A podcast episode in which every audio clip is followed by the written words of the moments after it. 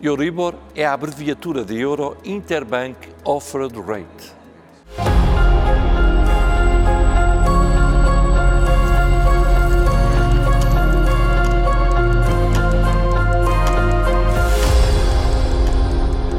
As taxas Euribor correspondem à média das taxas de juro praticadas nos empréstimos interbancários em euros. Há oito taxas de juro Euribor, em função do prazo de maturidade, que vai entre uma semana e os 12 meses.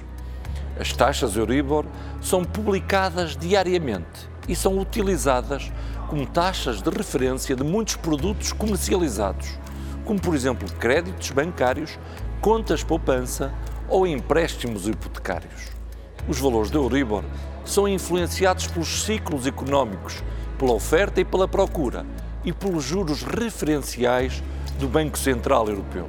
Assim, em períodos de crescimento económico e na tentativa de controlar a inflação, o Banco Central Europeu aumenta os juros de referência e, por consequência, as taxas Euribor tendem a crescer.